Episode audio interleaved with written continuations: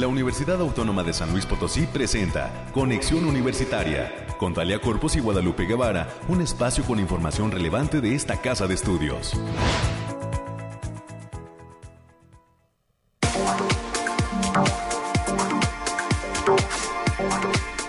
Mañana de jueves, ya 24 de septiembre del año 2021. Muy buenos días a todas las personas que ya están aquí en la sintonía de las frecuencias de casa de Radio Universidad. 88.5 FM, 1190 AM en la ciudad capital y 91.9 Fusión en Matehuala. Gracias por haber encendido su aparato receptor o mantenerlo así desde hace ya más de una hora, ¿verdad? Que arrancan las transmisiones de estos espacios y eh, pues la invitación es a que se queden con nosotros hasta las 10. Soy Italia Corpus y lo hago a nombre de todo el equipo que hace posible este esfuerzo de comunicación oficial de la Universidad Autónoma de San Luis Potosí. El día de hoy, por cierto, como es costumbre, tendremos un programa lleno de invitados que nos habrán de compartir algunas de las múltiples actividades que se llevan a cabo en esta universidad porque pues a pesar de la pandemia y con las adecuaciones y cuidados correspondientes, nos mantenemos en actividad en el transcurso de este segundo semestre del año 2021.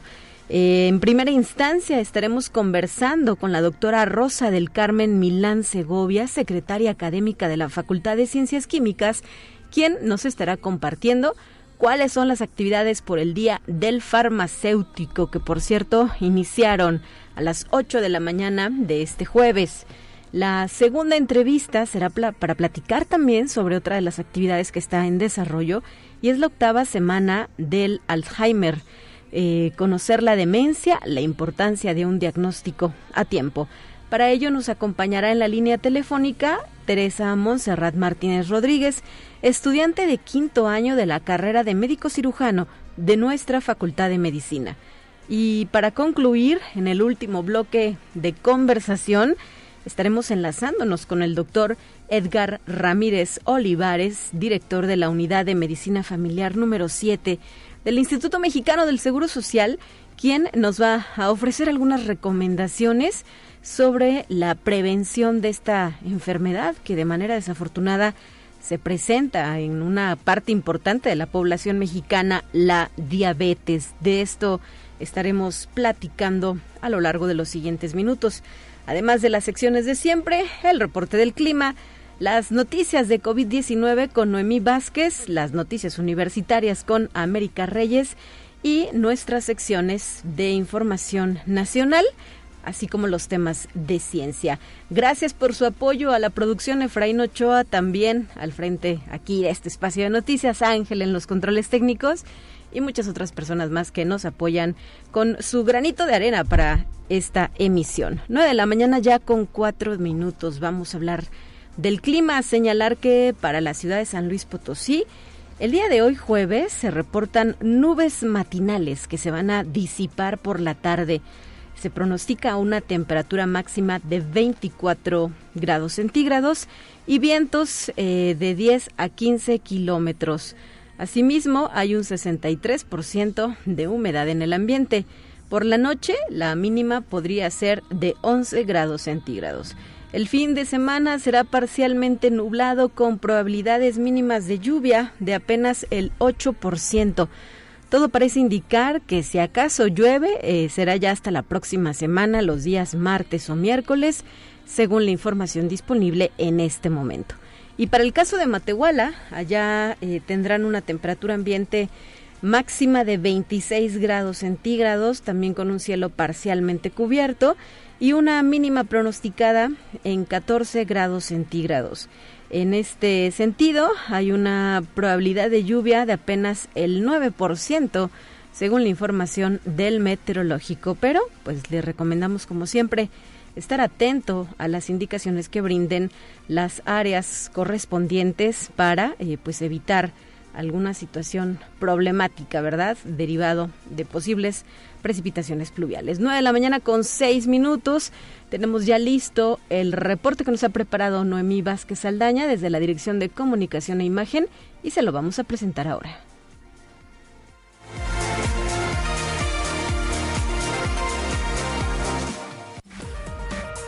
Noemí Vázquez Aldaña con lo más relevante del reporte COVID-19.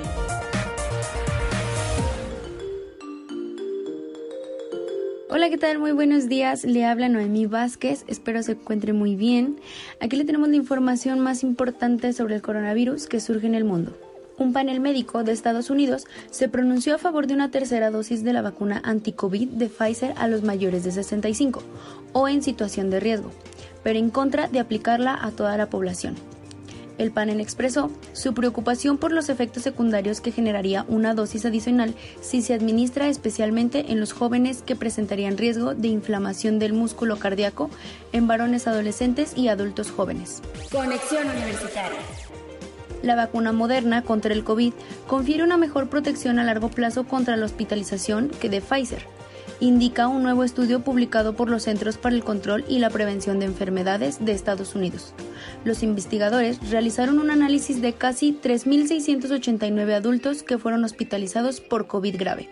Conexión Universitaria.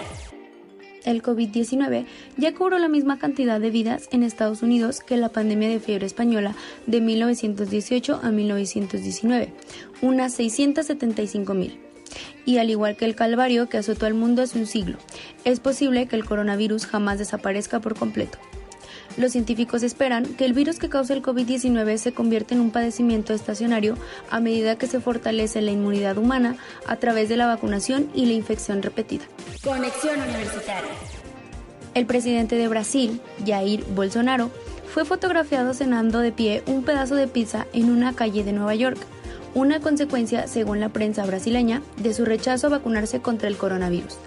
El mandatario ultraderechista de 66 años participó en la Asamblea General de Naciones Unidas y no tiene el pase sanitario exigido para entrar en restaurantes en Estados Unidos. Este ha sido todo por hoy. Muchas gracias por escucharnos. Recuerden no dejar de cuidarse y seguir las medidas ante COVID. Los esperamos mañana con más información. Hasta pronto.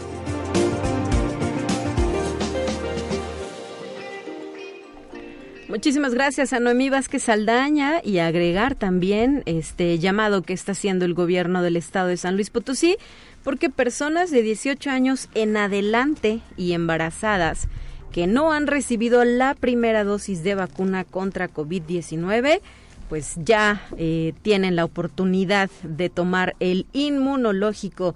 A partir del día de ayer ya, 22, 23 y 24 de septiembre pero en la zona industrial que recordemos desafortunadamente tuvo complicaciones de tráfico, ¿verdad? Por estas protestas que eh, se registraron, estos cierres a la circulación.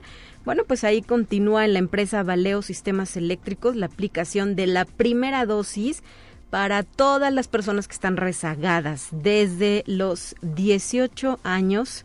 Eh, pues no duden en asistir si tienen la posibilidad de hacerlo a esta empresa y si este no fuera el caso, pues el sábado 25 y el domingo 26 de septiembre se instalará un módulo en la FENAPO desde las 9 de la mañana y hasta las 5 de la tarde, donde hay que presentar su hoja de registro ante el portal de Mi Vacuna, el del gobierno federal, una identificación oficial con fotografía y su CURP actualizado.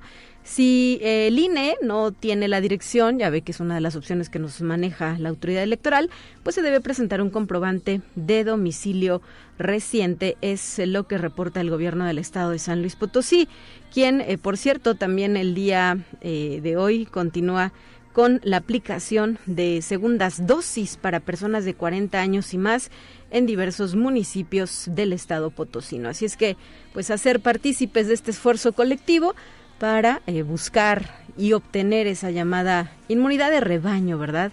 Aunque los expertos dicen que podrían pasar meses todavía, al menos otros seis meses, para que esto pueda suceder. En fin, nos toca poner nuestro granito de arena y si es eh, pues aplicando medidas de prevención y eh, tomando la vacuna, hay que hacerlo. Son las nueve con diez, vamos con más temas. Escucha un resumen de Noticias Universitarias. Para esto recibo con mucho gusto el apoyo de la licenciada América Reyes de la Dirección de Comunicación e Imagen, quien ya está preparada con un amplio reporte. Bienvenida, América, buen día. Muy buenos días, Talia, para ti y para todos los que nos escuchan a través de las diferentes frecuencias, eh, también para sus compañeros allá en el campus Matehuala. Y bueno, decirte que iniciamos con buenas noticias, ya que esta casa de estudios instaló el consejo editorial que se va a encargar de determinar los criterios de publicación, de coedición, adquisición de derechos editoriales y comercialización de las publicaciones universitarias, así como el seguimiento y evaluación de la actividad editorial. Este consejo es presidido por el rector, el doctor Alejandro Cermeño Guerra y quedó conformado de la siguiente manera. En la asesoría jurídica está al frente el abogado general, el licenciado Joel González de Anda, la doctora Urenda Keletsu Navarro Sánchez de la Defensoría de los Derechos Universitarios, el doctor Amauri de Jesús Pozos Guillén, secretario de Investigación y Posgrado, el maestro Gilman Mariel Cárdenas, jefe de la División de Vinculación, la directora del Sistema de Bibliotecas, la doctora Patricia Ramos Fandiño, el doctor Estefano Santa, Santa Jefe de posgrado de la Facultad de Ciencias Sociales y Humanidades, el licenciado Óscar Montero García, que es promotor de la creación de ediciones en términos artísticos, y finalmente la licenciada Patricia Flores Blavier, que es directora de Fomento Editorial y Publicaciones. ¿Cómo ves, Talia, está este, este consejo que se acaba de conformar? Así es, eh, América, es importante el paso que se ha dado, justo eh, pues con miras a lo que será seguramente una nutrida eh, publicación de materiales universitarios.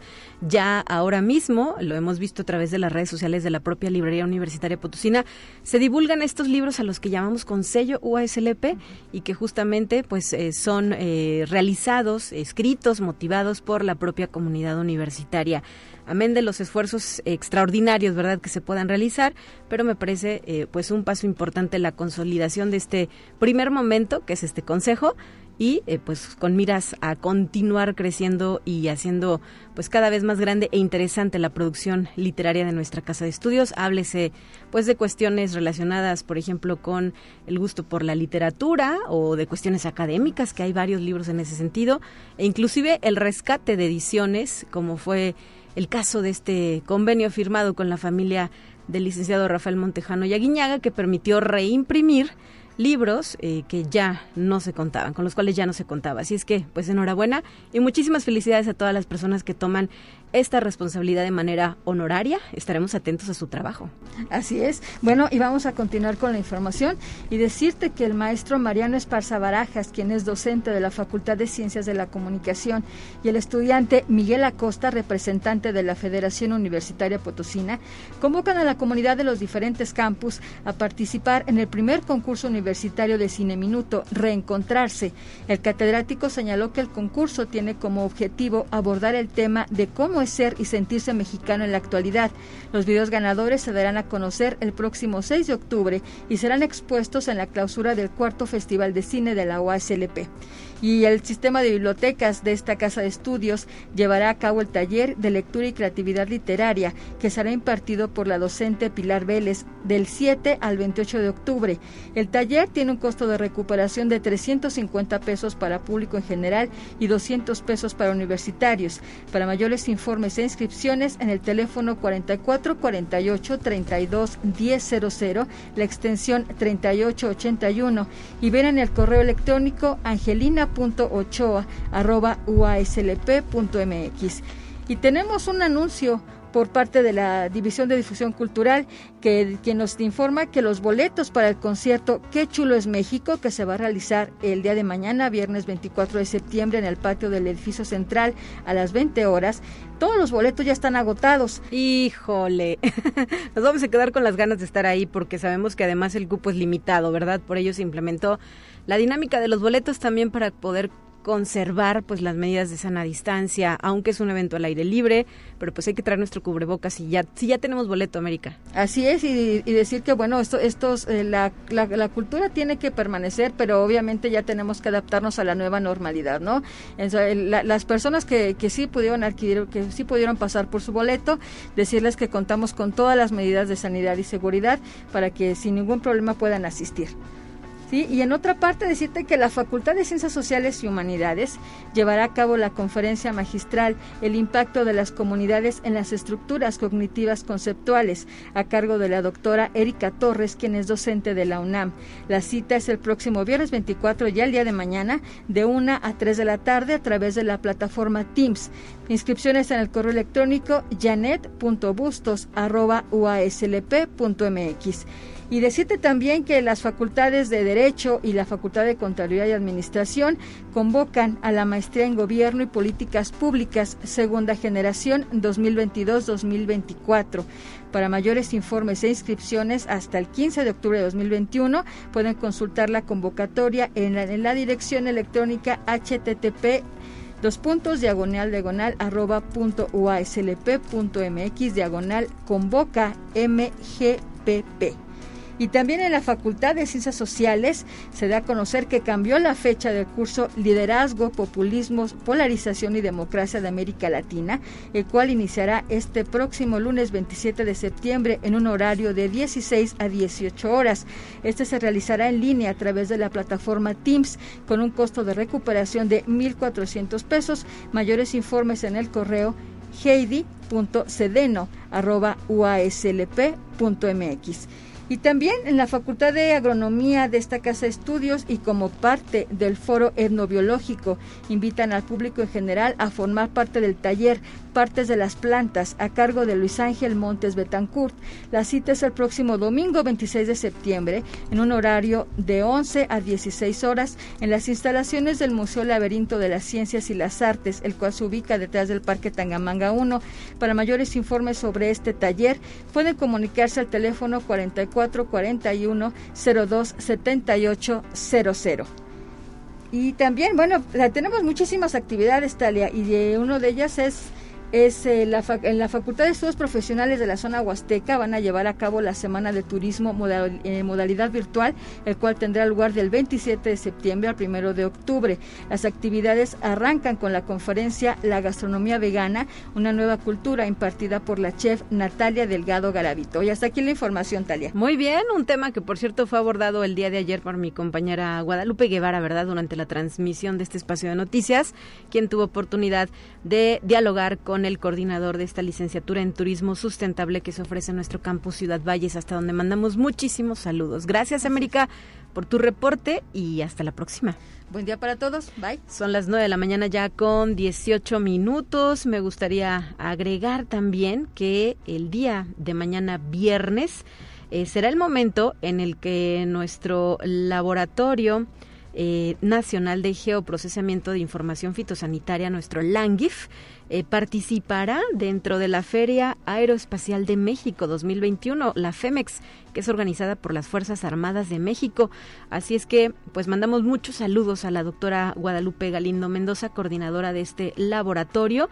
Eh, que está adscrito a la Coordinación para la Innovación y Aplicación de la Ciencia y la Tecnología y a todo ese equipo que ya se prepara para eh, pues estar presentes en esta actividad el día de mañana, viernes 24 de septiembre, desde las 9 de la mañana y hasta las 7 de la noche. Esto va a ser en la base aérea militar número 1, Santa Lucía. Muchas felicidades a este gran equipo y pues que sea de éxito, que haya resultados favorables para eh, pues las propuestas de, de, desarrollos y, y, pues los negocios que se van a hacer ahí, que básicamente también tiene ese fin. 9 con 19, vamos a más asuntos. Te presentamos la entrevista del día. Esta mañana agradezco que la doctora Rosa del Carmen Milán Segovia, secretaria académica de la Facultad de Ciencias Químicas, tome la llamada para compartir con el auditorio de Conexión Universitaria cuáles son esas actividades que se están desarrollando en el marco del Día del Farmacéutico, que justo se conmemora hoy. Bienvenida, doctora. Muchas gracias. Buenos días, Talia. Muy buenos días. Y bueno, pues antes de entrar a la, a la entrevista, felicidades también. Me imagino que usted ejerce esta profesión. Efectivamente, yo soy química farmacobióloga, egresada de la Facultad de Ciencias Químicas de San Luis Potosí, orgullosamente de esta universidad. Entonces, bueno, pues mis inicios fueron precisamente en, esta carrera y después en el posgrado, pues ya me estoy especializando en el área de farmacia. Muy bien, y ya iniciaron ustedes, ¿verdad? Hoy a las 8 de la mañana. Platíquenos eh, qué actividad están desarrollando. Sí, bueno, para precisar, el Día del Farmacéutico es el 25 de septiembre, el sábado. Pero bueno, como nosotros este, eh, trabajamos aquí entre semana con los alumnos, los profesores, pues eh, decidimos iniciar los festejos el día de hoy, 23 de septiembre, y el día de mañana, pues a través de un ciclo de conferencias este, impartidas por especialistas en el área. Tenemos eh, varios eh, colegas a nivel nacional, bueno, estatal, nacional e internacional, para que están ejerciendo la carrera de farmacia o están aplicando los conocimientos de farmacia para el uso racional y seguro de los medicamentos, que es realmente pues el perfil con que egresan estos farmacéuticos al servicio de la sociedad y en combinación en apoyo al equipo médico que pues se enfoca al tratamiento de las enfermedades. Muy bien, eh, arrancaron a las 8 de la mañana, de 8 a 9 tuvieron una primera participación desde el hospital Doctor Agustín Ojran en Mérida, Yucatán, ¿verdad? Así es, este, bueno, nuestro programa incluyó precisamente el día de hoy a las 8 de la mañana con la química especialista en ciencias químico-biológicas, Neri Lara Aque. Ella nos habló de la importancia del farmacéutico hospitalario durante la pandemia COVID-19. Eh, ella es de, bueno, es una QSB que estudió allá en Mérida la carrera de licenciatura, hizo una, un posgrado aquí con nosotros en San Luis, en la Universidad Autónoma de San Luis Potosí, y ahora es eh, la jefa de farmacia de este hospital, Agustín o Orán, en Mérida. Y mañana vamos a continuar con cuatro conferencias. La primera de ellas es a las 10 de la mañana. Bueno, están transmitidas por eh, YouTube y también tenemos en la plataforma Zoom. Eh, el día de mañana tenemos invitado al maestro de salud pública, pero también químico farmacobiólogo eh, René Francisco Vázquez Quevedo. Él es de la Universidad Autónoma de Baja California. Es un profesor de tiempo completo que ha impulsado mucho el desarrollo de la farmacia hospitalaria allá en los hospitales en Tijuana, Baja California. Y nos va a hablar de la adherencia a los medicamentos como un obstáculo en la farmacoterapia. Él ha trabajado mucho con médicos eh, enfocados al que los pacientes tengan el mejor uso de los medicamentos. Entonces nos va a hablar de las experiencias que está viviendo allá en hospitales en Tijuana. Después vamos a tener al doctor eh, Mario Alberto Uribe Sánchez. Él es también un químico farmacobiólogo que está ahora haciendo una estancia académica en la Universidad de Granada. Y él ha trabajado mucho en farmacias comunitarias, no en hospitales, pero en farmacias comunitarias que afectan directamente al público. Y nos va a hablar precisamente de cómo se desarrollan o cómo deben desarrollarse los servicios profesionales farmacéuticos asistenciales. Y bueno, pues él, está, este, por la cuestión de horario, pues eh, tratamos de acoplar un poco ahí la, la, la factibilidad de que él nos pudiera acompañar vía remota. Eh, también vamos a tener a otro invitado mañana vía eh, virtual del St. Mary and Elizabeth Medical Center de Chicago, Illinois. Ella es una PharmD, Erin Kim, que nos va a hablar sobre el manejo de opioide en el, en el caso de dolor. Mm, el farmacéutico eh, es un, elemento clave, el profesional que está vigilando en estos, estos hospitales americanos el uso de todo tipo de medicamentos, más los que son controlados y en este caso pues los opioides. Y por último vamos a tener una conferencia que va a estar a cargo del maestro en ciencias Irán Cabrera Suárez. Él es un farmacéutico cubano que está haciendo una estancia académica en la Universidad de Guadalajara. Él nos va a hablar sobre elaboración de formulaciones magistrales y su importancia en el arte de curar.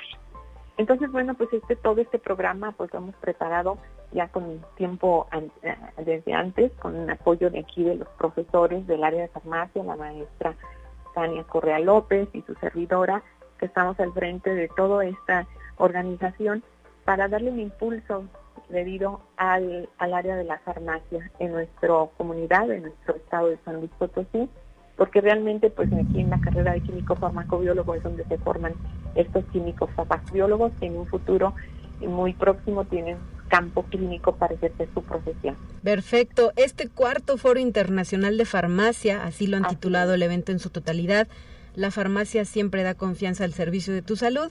¿Por dónde se podrá seguir, eh, doctora, y a quiénes estaría girando la invitación? Eh, bueno, eh, tenemos la difusión del evento a través de la página web de la facultad, por las redes sociales. Está eh, invitados nuestros alumnos, nuestros profesores, toda la comunidad universitaria y, ¿por qué no?, pues toda la gente que nos quiera acompañar al público en general. Son conferencias que están, su contenido es para que lo conozca eh, cualquier persona interesada en el uso de los medicamentos y pueden consultarlo en nuestra página web de la Facultad de Ciencias Químicas, es facultadecienciasquímicas.uaclp y ahí pueden encontrar está el programa completo. Y bueno, es un evento gratuito en el que pues se le va a dar constancia a las personas que participen y pues se conecten y pongan su nombre por ahí en la plataforma de eh, YouTube o en, en, en Zoom, que vamos a estar ahí atentos a la asistencia de todos. Perfecto. Este evento ya es el cuarto, ¿se realiza año tras año? Y eh, lo que pasa es que a, nivel mundial el farmacéutico siempre ha tenido ese día del 25 de septiembre, pero en México como no habíamos tenido una carrera así de farmacia simplemente, sino como químico farmacobiólogo, pues día a día se está dando más el interés de formar eh, precisamente una carrera enfocada exclusivamente en la farmacia. Entonces, como nosotros tenemos esa S en la químico farmacobiólogo, esa S, pues este, nos, eh, identificamos con ese perfil de farmacéutico. Entonces ya tenemos cuatro años eh, celebrando este día, pero ya en el perfil de nuestro plan de estudios lo hemos estado impulsando ya desde, pues ya hace unos 15 años por lo menos. Próximamente gracias al interés y el apoyo que tiene la doctora Alma Gabriela Palestino, nuestra directora, nuestra directora de la Facultad de Ciencias Químicas, eh, tenemos planes de abrir la carrera de farmacia. Ya eh, es indispensable el profesional farmacéutico únicamente con enfoque en farmacia, como su nombre lo indica, para vigilar el uso correcto y seguro de los medicamentos, pero pues estamos trabajando muy arduamente a nivel curricular para que esta propuesta pues llega a consolidarse en el corto plazo. Bueno, pues estaremos atentos a las noticias que se brinden en este sentido. Ya por ahí algo nos había adelantado eh, la directora de esta entidad académica. No nos dio como tal la noticia, pero pues ahora hemos recibido esa primicia, ¿verdad? De qué se trata y hacia dónde camina este proyecto y pues ojalá muy pronto lo podamos ver realizado. Con esto además se incrementaría eh, pues la oferta académica para futuros aspirantes de la UASLP. Doctora Rosa del Carmen Milán Segovia, secretaria académica de la Facultad de Ciencias Químicas, gracias por habernos acompañado en esta ocasión. Al contrario, muchas gracias y pues a todo el público los esperamos en este evento vía virtual. Gracias. Claro que sí. Gracias. Buen jueves. 9 con 29. Haremos una pausa y estamos de regreso con más temas. Esto es Conexión Universitaria. Es momento de ir a un corte. Enseguida volvemos.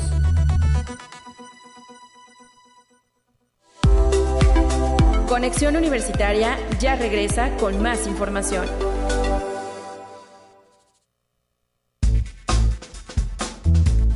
Te presentamos la entrevista del día.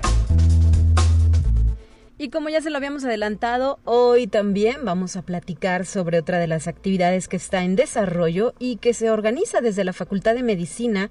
Hablamos de la octava semana del Alzheimer. Eh, para ello nos acompaña la estudiante de quinto año de la licenciatura de médico cirujano de nuestra universidad, Teresa Monserrat Martínez. Bienvenida, ¿cómo estás, Teresa? Hola, muy buenos días. Muy bien, muchas gracias. Y pues, eh, ¿cuándo iniciaron ustedes esta octava semana? Platícanos qué actividades están pendientes y además sabemos, eh, pues habían lanzado una convocatoria para recibir donaciones. Sí, así es. Bueno, la semana empezó este lunes 20 y culminará este 24. Este, bueno, básicamente son ponencias y Ya hoy es la última ponencia. El día de mañana se, cerrará con una película que de igual manera habla sobre el del tema que estamos tratando, que es el Alzheimer. Y durante la semana se estarán recibiendo pues donaciones. Como estamos trabajando en conjunto con una asociación potosina de Alzheimer y enfermedades similares, pues estarán ellos este estarán recibiendo lo que nosotros recibamos de donaciones, que vienen siendo camillas de hospital, este, bastones, sillas de ruedas, equipo ortopédico que le ayude a estos pacientes este, pues a deambular. Claro, eh, ¿cuáles han sido los temas que han abordado a través de esta semana y en qué les interesó hacer énfasis? Bueno, eh, yo creo que lo más importante que queríamos hacer énfasis era de que realmente el Alzheimer, este, es que mucha gente lo ve como una enfermedad poco frecuente, sino que realmente vean que está ahí, o sea, que siempre ha estado ahí, que tenemos que pensar en ella, de que no existe la demencia senil o, o eso que dicen de que, ay, está viejito, es normal que se le olviden las cosas. Eso no, que, que tomaran en cuenta que eso no existe y que lo más importante que tiene el paciente con el Alzheimer es su entorno. Entonces, por eso dentro de las ponencias estaba, pues, eh, el importante, el rol importante que lleva la familia. También un poco para, bueno, para que todos los que estamos conociéramos qué es, en qué consiste el Alzheimer, cuáles son sus síntomas, cómo se diagnostica, las etapas que conlleva, porque hay etapas, según la etapa en la que se encuentre el paciente, es el tipo de comportamiento que presenta, entonces que consideran eso. También se habló de, de qué hacer, ¿sí? De, cuando tú ya tienes, ya que te dan el diagnóstico de tu familia, ¿sabes qué? Pues tu familia tiene Alzheimer, pues qué sigue, y cómo poder apoyarlo y todo eso.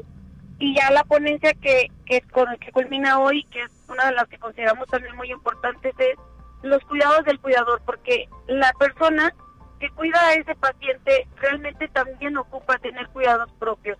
Y hay veces que no lo, no lo consideran, simplemente lo dejan pasar y se desvelan y esto y el otro y terminan más agobiados que el paciente. Entonces este, también es importante que consideren todo ello y que también se les valore como cuidadores. Claro, para las personas que no han pasado por esta enfermedad o que no conocen eh, de qué va eh, ¿cómo la podrías presentar? Es decir, ¿de qué manera podemos identificar también que se puede padecer el Alzheimer? Eh, bueno, dentro de lo que estábamos platicando es que el Alzheimer, su principal factor de riesgo es que sean personas grandes de edad, arriba de 65 años. Y entonces, esto ha aumentado la frecuencia de su presencia porque la gente, bueno, la gente cada vez va durando más tiempo gracias a todas las medidas de cuidados que se han creado. Entonces, este, sí, sí yo los invitaría a que se investigaran un poco o que se acercaran a nosotros cuando cuando se les se les ofrezca ahí estamos y que vean que pues realmente es que no lo consideran como un problema de salud pública a veces. Y el doctor el doctor que estaba ayer él nos decía es que nada más hablamos de la pandemia del covid pero no hablamos de la pandemia de la diabetes no hablamos de problemas de salud pública que nos provoca el Alzheimer y es cierto. Entonces, que abran un poco sus mentes, que piensen que hay más cosas afuera y que empecemos a investigar un poco de ello. Y pues cualquier cosa, de verdad, la Facultad de Medicina siempre ha estado muy abierta para todos, para lo que se les ofrezca. Claro. Eh, te preguntaría también con qué especialista se trata esta enfermedad o cómo procedemos a llevar a cabo la identificación de la misma. Bueno, esta es una de las enfermedades que se le consideraba multidisciplinaria porque la ve tanto psiquiatría como neurología, eh, como, y como son pacientes grandes en su mayoría, eh, también lo ve geriatría y pues el neuropsicólogo, entonces es, un, es una enfermedad como de eh, multidisciplinaria, como, como le comento, entonces sí, aparte, bueno, para su diagnóstico es un diagnóstico un poco largo de tiempo, se requieren juntar varios puntos y, y para ello pasan por diferentes especialistas. y básicamente la, la ve más, más, más así, este, más a profundidad, tanto el geriatra como el psiquiatra, porque ellos son los que están en constante eh, atención a este tipo de pacientes. ¿Y qué tipo de acciones nos pueden encender una luz naranja, una luz roja respecto a que hay que poner atención en la salud eh, de personas que presentan esta enfermedad? Déjame preguntarte, se relaciona con mayor frecuencia a adultos mayores, ¿verdad? Sí. Sí, bueno, cosas que la desencadenan, factores que te predisponen, aparte de ser un adulto mayor, es que seas un adulto o una persona que mm, sedentaria, que no haces nada prácticamente, que estás sentado en su mayoría, o personas que tienen enfermedades cardiovasculares, porque a veces baja la oxigenación al cerebro, entonces eso también te puede llegar a predisponer, tener una mala alimentación y pues no estimular tu cerebro, el que no estés leyendo continuamente, que no hagas ejercicios mentales, que no... Ahora sí que es como una una enfermedad de flojera a todo tu cuerpo, tanto a tu flojera física como tu flojera mental. Entonces, este, es, si no, hay, bueno, si no tienen este tipo de actividades de que sean más activos en todo, eh, también ayuda y ayuda a que aumente el riesgo de, de padecer este tipo de, enfermedades. Y ya como, como alerta, esta alerta es cuando ya tienes un familiar grande, que estés muy atento porque hay cosas que tú dices, hombre, eh, mi tío, mi tía, mi mamá siempre hacía eso todos los días, todas las mañanas hacía arroz o todas las mañanas hacía esta actividad y ahorita yo veo que la hace con mayor dificultad, como que se le olvida qué está haciendo o como que te pregunta de que, ay, ¿esto cómo era? O así. Eso es cuando ya tú dices, eso es preocupante porque si lo hacía tanto, si lo hacía todos los días, ¿por qué se le va a olvidar así? Y entonces sería uno de los focos principales, bueno, que yo, que yo diría que es importante que lo consideraran, porque no es normal que se les olviden las cosas, de que no estén diciendo que, ay, no, es que es viejito, se le olvida porque es viejito, claro que no. Sí, o sea, eso no es normal. Muy bien.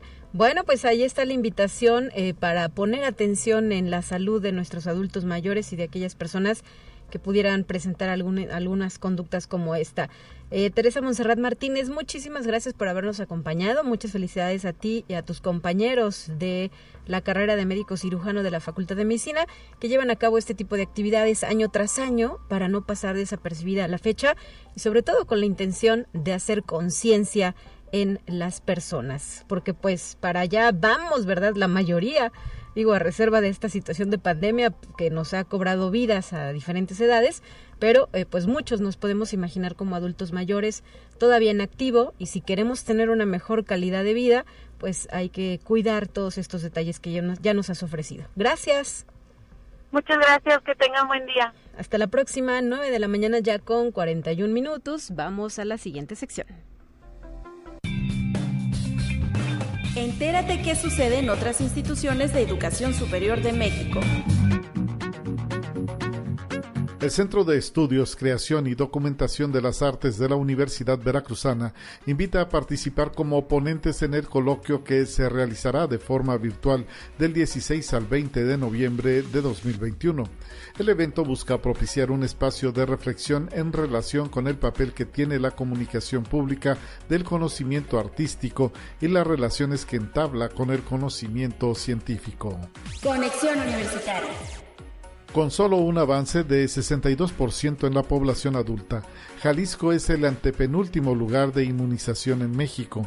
Con la infraestructura que la Universidad de Guadalajara tiene presente en el estado, sumado a la alta especialización del personal con que cuenta, esta casa de estudios sería un aliado estratégico para garantizar que la vacuna alcance en poco tiempo a la población jalisciense. Conexión Universitaria la Universidad Veracruzana realizará un foro sobre estudios de traducción e interpretación. El evento es organizado por el Cuerpo Académico Lingüística y Traducción del Instituto de Investigaciones en Educación. Se realizará de forma virtual del 24 de septiembre al 16 de octubre. Incluirá conferencias magistrales por investigadores de todo el mundo y talleres de traducción francés-español e inglés-español. Conexión Universitaria La agenda cultural de la Universidad de Guadalajara se enriquece con cine, música y actividades académicas. La cartelera del Cine Club UG tiene del 20 al 26 de septiembre con acceso ilimitado y disponible las 24 horas el filme alemán Oh Boy 24 horas en Berlín y de Reino Unido Berberian Sound Studio, La Inquisición del Sonido.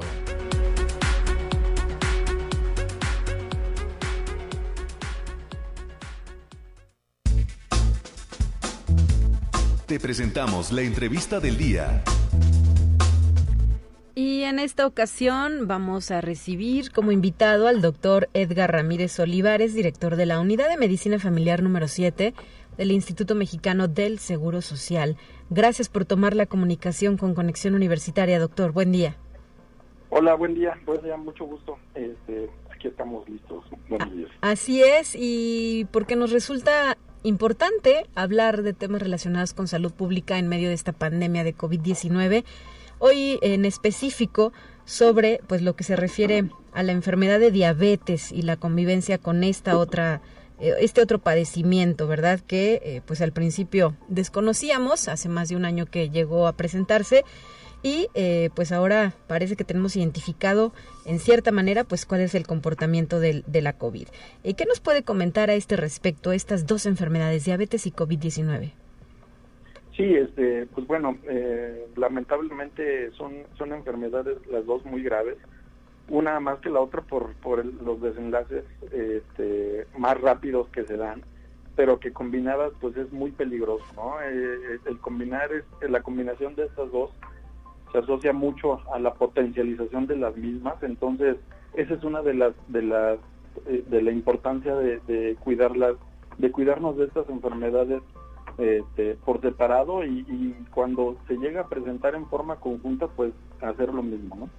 La diabetes, pues como ya sabemos, es una enfermedad crónica, compleja, multifactorial, que se caracteriza principalmente por la alteración en el metabolismo de la glucosa, las grasas, las proteínas. Eh, las comorbilidades o lo que se asocia con esta enfermedad, pues como ya sabemos, sobrepeso, obesidad, la hipertensión, este, las alteraciones de las grasas. Y esto eh, eh, nos provoca una mayor susceptibilidad de infecciones, de cualquier tipo de infecciones pero hablando específicamente de, la enfermedad de, por el SARS-CoV-2, pues bueno, hemos visto que la, la relación es, muy importante en cuanto a la morbi y la mortalidad, ¿no? O sea, los, índices aumentan exponencialmente cuando tienes diabetes en relación a las personas que no lo tienen. Se han identificado que la infección por coronavirus eh, los el peor pronóstico lo, tienen las, las, personas con diabetes, con hipertensión, con, con sobrepeso, obesidad. Entonces, pues es muy importante mm, mantener eh, controladas estas enfermedades para, para, evitar que las complicaciones aparezcan y que tengan un desenlace fatal. Claro, inclusive recuerdo que se hablaba de esta enfermedad también pues con una cifra negra de personas que la padecían pero no eran conscientes de ello. Claro, claro, o sea, miren, la, la, prevalencia en México de la diabetes es más o menos el 10.7%. eh, en hombres y en mujeres varía un poquito, pero es un uno o dos puntos porcentuales. Pero de esas este, se dice que pues a veces hasta el 40% no sabe que es diabético y no sabe que tan controlado está y no sabe este, o sabe, se sabe diabético, pero no, no hace nada para, para prevenirlo, ¿no? Entonces, este es un, es un muy mal eh, pronóstico que, que nos da de entrada padecer esta enfermedad porque, pues bueno, a veces eh, llegan debutando ya con una enfermedad concomitante o agregada a, la misma a la misma diabetes, ¿no? ¿Qué es lo que nos ha pasado mucho ahorita con esta pandemia de COVID? Eh, muchas muchas de las personas que llegan a hospitalización eh, le digo más o menos hasta el 40% no se sabían diabéticos y llegan con cifras o, o, se sabían diabéticos pero llegan con, con cifras muy descontroladas ¿no? y una de las características de eso y de este tipo de infecciones es eso que te eleva los, los, los niveles de glucosa, entonces, pues bueno, ya manejar pacientes descontrolados de entrada, pues ya es muy complicado y más con, un, con una complicación de ese tipo, pues es mucho más. Claro. Recordemos, recordemos que el, el, coronavirus te produce uno de, los de los de las situaciones que producen el organismo es una inflamación sistémica, o sea, a, todos niveles exagerada. Si, si, si partimos de que la diabetes previamente también te produce una inflamación sistémica previa. Entonces, pues bueno, pues llegas y la potencializas con COVID y pues bueno. Eh, es un cuadro complicado, ¿verdad? Es complicado atenderlo. Y eh, ante ello también, doctor, pues es importante que se haya tomado la vacuna. Sabemos que los grupos poblacionales de 60 y más, eh, digo, ya casi todos, ¿verdad?, han sido vacunados, pero pues este fin de semana habrá una eh, campaña para atender a, las personas rezagadas. Si se encuentran bajo esta condición, importante acudir a obtener el inmunológico.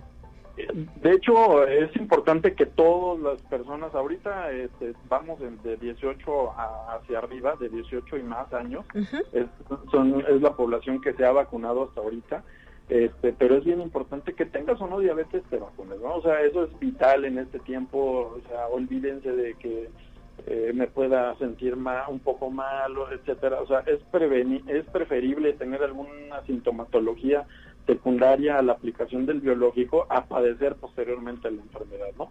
Y principalmente eso, los pacientes que se conocen diabéticos o que tienen una carga genética para diabetes o que pues por ahí dicen, pues a lo mejor yo soy, pero no no tengo ganas, no quiero ir a revisarme, pero pues bueno, vacúnate, o sea, lo primero que tienes que hacer es vacunarte. Obviamente tienes que revisarte, tienes que hacerte tus detecciones.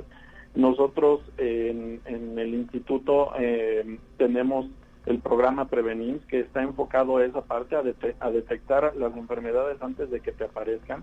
Acudan a, sus unidades de medicina familiar. En redes sociales, quienes no sean derechohabientes pueden eh, encontrar algo que se llama, una campaña que tenemos ahorita en el instituto que se llama Consejos Prevenir. ¿Sí? Y ahí, ahí te dan tips, ¿no? Y te dicen, haz esto, tienes que hacer esto, vacunas, etcétera. Pero sí, muy importante, este fin de semana van, van a empezar a vacunar a rezagados que no tienen ninguna vacuna y que dicen, no, pues por alguna razón, ah, yo no, no fui el día que me tocó, pues ahorita es muy buena opción para, para, para vacunarse, ¿no? claro, para ponernos al corriente nuestra cartilla de vacunación y eh, poder también coadyuvar a esta lucha contra el COVID-19 en San Luis Potosí. Pues, eh, doctor Edgar Ramírez Olivares, muy interesante todo esto que nos ha planteado. Eh, prácticamente nos hemos centrado en el tema de personas adultas, pero ¿qué pasa con los niños? Porque también es otra de las cifras que hoy preocupan y ocupan, ¿verdad? La situación de diabetes infantil en México. Sí, este, aunque no es tan frecuente con, como la diabetes tipo 2, la diabetes la diabetes juvenil o diabetes tipo 1 también es muy frecuente y, y, el problema es que aquí eh, pues no hay tantos factores de riesgo, hay eh, generalmente eso tiene un, un origen genético y este y aquí el problema es que debutan muchos de los niños este, ya en un caso de grave, ¿no? O sea, cuando ya están en un coma, etcétera. Pero sí hay señales que nos pueden ayudar a detectar que algo no está pasando con, con los niños, ¿no? Por ejemplo, un niño que, que está que no quiere hacer nada, que no tiene ganas, no tiene fuerzas, no tiene este, no, no quiere comer o tiene mucha sed, orina mucho, o sea, son esos mismos puntos que nos aparecen en cualquier tipo de diabetes que nos pueden alertar sobre algo está pasando, infecciones recurrentes, etcétera, ¿no? Por eso también es importante que acudan los niños a sus detecciones, eh, porque digo, de entrada no pensamos en un niño en que es diabético, pero si tiene este, algún tipo de sintomatología, de lo mínimo acercarse a la unidad de salud que le corresponda, porque digo, el problema de los niños o de la diabetes en los niños es que debutan con un cuadro muy agresivo y cuando ya están muy, uh, con una complicación aguda, ¿no? Entonces ahí es donde tenemos que, detectar eso, estar vigilando a nuestros hijos y decir, ah, algo, algo pasa aquí, tengo que llevarlo a revisar, ¿no? Porque antes de que nos pase alguna situación. Y el problema es que generalmente esos niños eh, son eh, insulino dependientes y pues bueno, hay que manejarlos con insulina y, ser muy específicos, ser muy este, cuidadosos de, de los niveles de glucosa, de lo que comen, etcétera, porque son niños que van a vivir con eso toda la vida, ¿no? Y si, y si desde, desde pequeños no los enseñamos a controlarse y a cuidarse, pues van a tener una calidad de vida muy pobre o muy corta. Entonces, ahí, viene la importancia. Digo, ahí no sabemos a ciencia cierta a quién le va a dar o a quién no de los niños. Pero si tenemos alguna sintomatología, ante lo mínimo, acudir a su unidad para que sean revisados. Muchísimas gracias, doctor Edgar Ramírez Olivares, por habernos compartido este conocimiento sobre ambas enfermedades y pues muchos saludos hasta la unidad de medicina familiar número 7 del IMSS. Que ustedes físicamente, ¿dónde se encuentran? En Morales, nos encontramos en Morales. Muy conocida, ¿verdad? Ya ya que dijo Morales, ya supimos cuál fue. a unas cuadras del, parque de Morales, aún cruzando el río, aquí está la unidad. Entonces, Aquí estamos para servir. Muchísimas gracias, doctor. Un abrazo fuerte y hasta la próxima. Hasta luego, gracias. Son ya las 9 de la mañana con 53 minutos. Tenemos algunos anuncios más antes de despedirnos. De inicio, agradecer a Fernando que se comunicó con nosotros desde la colonia Burócrata esta mañana para mandar saludos a todo el equipo de Conexión Universitaria. Eh, también hacerle la invitación a que el día de hoy a las 11 de la mañana a través de Facebook Live de Conexión Universitaria UASLP me acompañe en este ejercicio que llamamos Mujeres en la Ciencia UASLP. El día de hoy estaremos conversando una entrevista en vivo con la doctora en Ciencias Biomédicas Básicas, Ana Cristina Cubillas, quien nos va a compartir parte de su trayectoria. Le reitero, 11 de la mañana en Facebook, perdón, es en el Facebook de la UASLP, en el Facebook Live de la UASLP, hoy 23 de septiembre. Y también señalar que la Coordinación Académica en Arte, en colaboración con la Defensoría de Derechos Universitarios y en el marco del 25 de noviembre, el Día Internacional para la Eliminación de la Violencia contra las Mujeres, ha lanzado esta mañana la convocatoria para el primer concurso universitario de artes visuales. Es para todos los miembros de la comunidad universitaria, estudiantes, docentes y personal administrativo. Eh, se puede participar en las técnicas de pintura, gráfica, dibujo o fotografía y la convocatoria concluye, cierra recepción de trabajos el próximo 15 de octubre. Señalar además eh, que los boletos para este evento tan esperado como lo es el café literario musical que se va a desarrollar el día de hoy, pues ya, ya están agotados. Nos reportan a través de redes sociales de Cultura USLP que se terminaron los eh, boletos para el Jam Jazz Poético, que será en homenaje al maestro Jorge Martínez Zapata, el día de hoy a las 7 de la noche en el Centro Cultural Universitario Caja Real. Así es que sin duda, pues será una velada interesante y sobre todo pues eh, llena de cariño hacia la figura del maestro Jorge Martínez Zapata. Mientras tanto, el cuarto Festival de Cine UASLP también lanzó ya el día de ayer toda la información sobre los talleres que va a ofrecer al público en general es sobre dirección de arte en cine. Habrá otro sobre dirección cinematográfica con la reconocida eh, directora mexicana Natalia Beristain. Habrá otro de apreciación fílmica con el maestro Rubén Gaitán, uno de actuación con Fermín Martínez, otro eh, titulado Cine de Guerrilla, alta producción con poco dinero de eh, Héctor Ramos y Silvia Pasternak impartirá el taller de guion para cortometraje. Para mayor información les encargamos, les solicitamos más bien visitar la página de difusión cultural de nuestra universidad eh, que ofrece pues todos estos detalles y ahí están los formatos para inscribirse al evento. Son ya las 9 de la mañana con 56 minutos, llegamos al final de nuestra emisión, nos despedimos con nuestro último bloque, los temas de ciencia que nuestro equipo ha preparado para usted. Recuerde estar mañana de regreso aquí en las frecuencias de casa, en la conducción estará mi compañera Guadalupe Guevara. Hasta la próxima. Así avanza la ciencia en el mundo. Descubre investigaciones y hallazgos que hoy son noticia.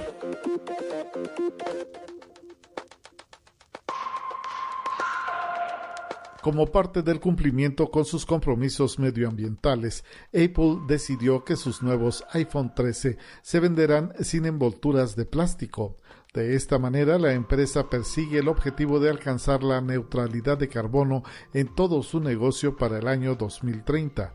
El nuevo smartphone está sellado con una pegatina que incluye una lengüeta de arrastre para asegurar la caja. Conexión Universitaria. La farmacéutica Pfizer anunció que los resultados de ensayos clínicos demostraron que su vacuna contra el COVID-19 funciona para niños de 5 a 11 años. La empresa planea buscar la autorización de la Administración de Medicamentos y Alimentos de Estados Unidos para el uso de emergencia de su fármaco para este grupo de edad para finales de este mes. Actualmente la vacuna está disponible a partir de 12 años de edad. Conexión Universitaria.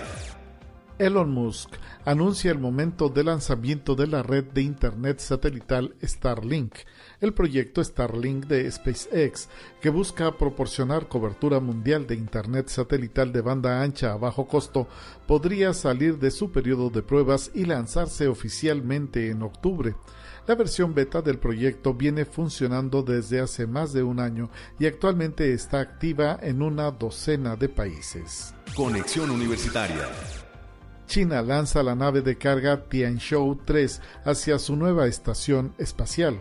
El Tianzhou 3 de 10.6 metros de largo está cargado con miles de kilos de suministros, equipos científicos y propulsores que ayudarán a preparar el Tianhe para su próxima tripulación de astronautas. Se espera que la misión Shenzhou 13 de tres astronautas sea lanzada hacia el módulo central a mediados de octubre.